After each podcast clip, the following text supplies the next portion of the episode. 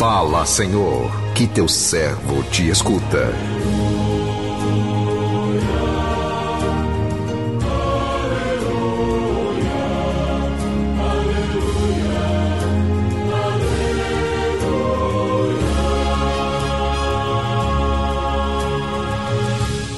O Senhor esteja convosco, Ele está no meio de nós.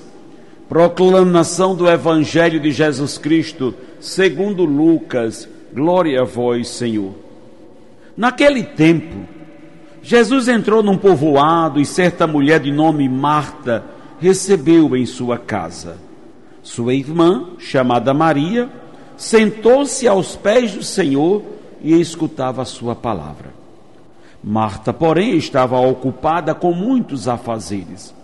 Ela aproximou-se e disse: Senhor, não te importas que minha irmã me deixe sozinha com todo o serviço? Manda que ela me venha ajudar. O Senhor, porém, lhe respondeu: Marta, Marta, tu te preocupas e andas agitada por muitas coisas, porém, uma só coisa é necessária. Maria escolheu a melhor parte e esta não lhe será tirada. Palavra da salvação, glória a vós, Senhor.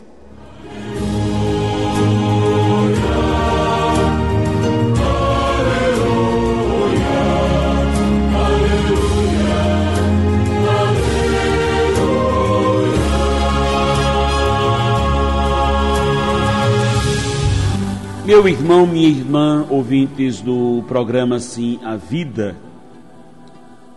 a nossa correria no dia a dia nos rouba de Deus, da família, dos amigos e até de nós mesmos. Nossa preocupação em fazer, fazer e fazer nos impede de ser, de ser amigo, de ser pai, mãe, esposo, esposa, de ser presença de amor no meio em que vivemos. O evangelho que a liturgia de hoje nos convida a refletir chama a nossa atenção sobre a importância de desacelerarmos um pouco para reavermos os valores que estamos deixando de lado, principalmente tempo para a escuta da palavra de Deus. Desacelerarmos. É a partir da escuta da palavra de Deus que vamos nos inteirando do seu querer, aprendendo a viver do jeito que Jesus viveu. A narrativa nos coloca em Betânia, na casa de duas amigas de Jesus, Marta e Maria, duas irmãs que se alegram ao receber o grande amigo em sua casa. As duas querem acolher bem Jesus, cada uma a seu modo.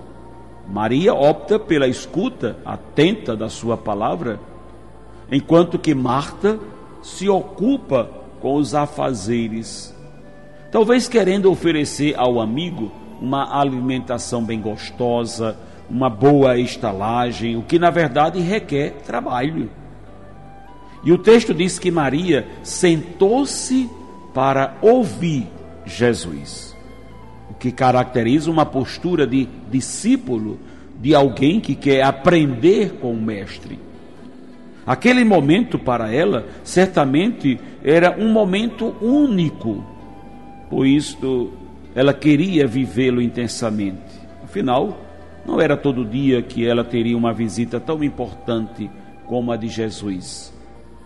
Em Maria, temos o exemplo de como deve ser a nossa postura diante de Jesus, que é a postura da escuta.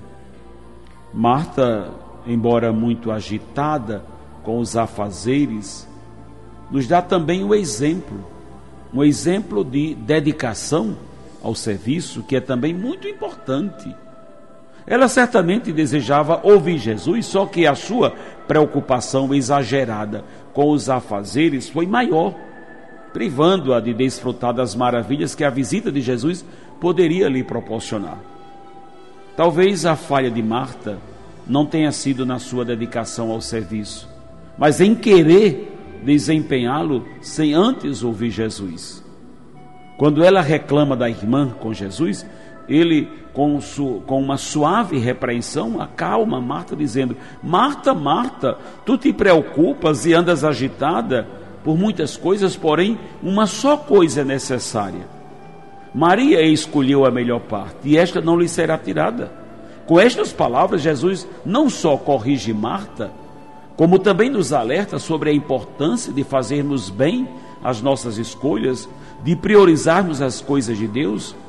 A intenção de Marta era, era boa, afinal, ela queria servir bem a Jesus, mas o próprio Jesus já havia dito: Eu não vim para ser servido, mas para servir.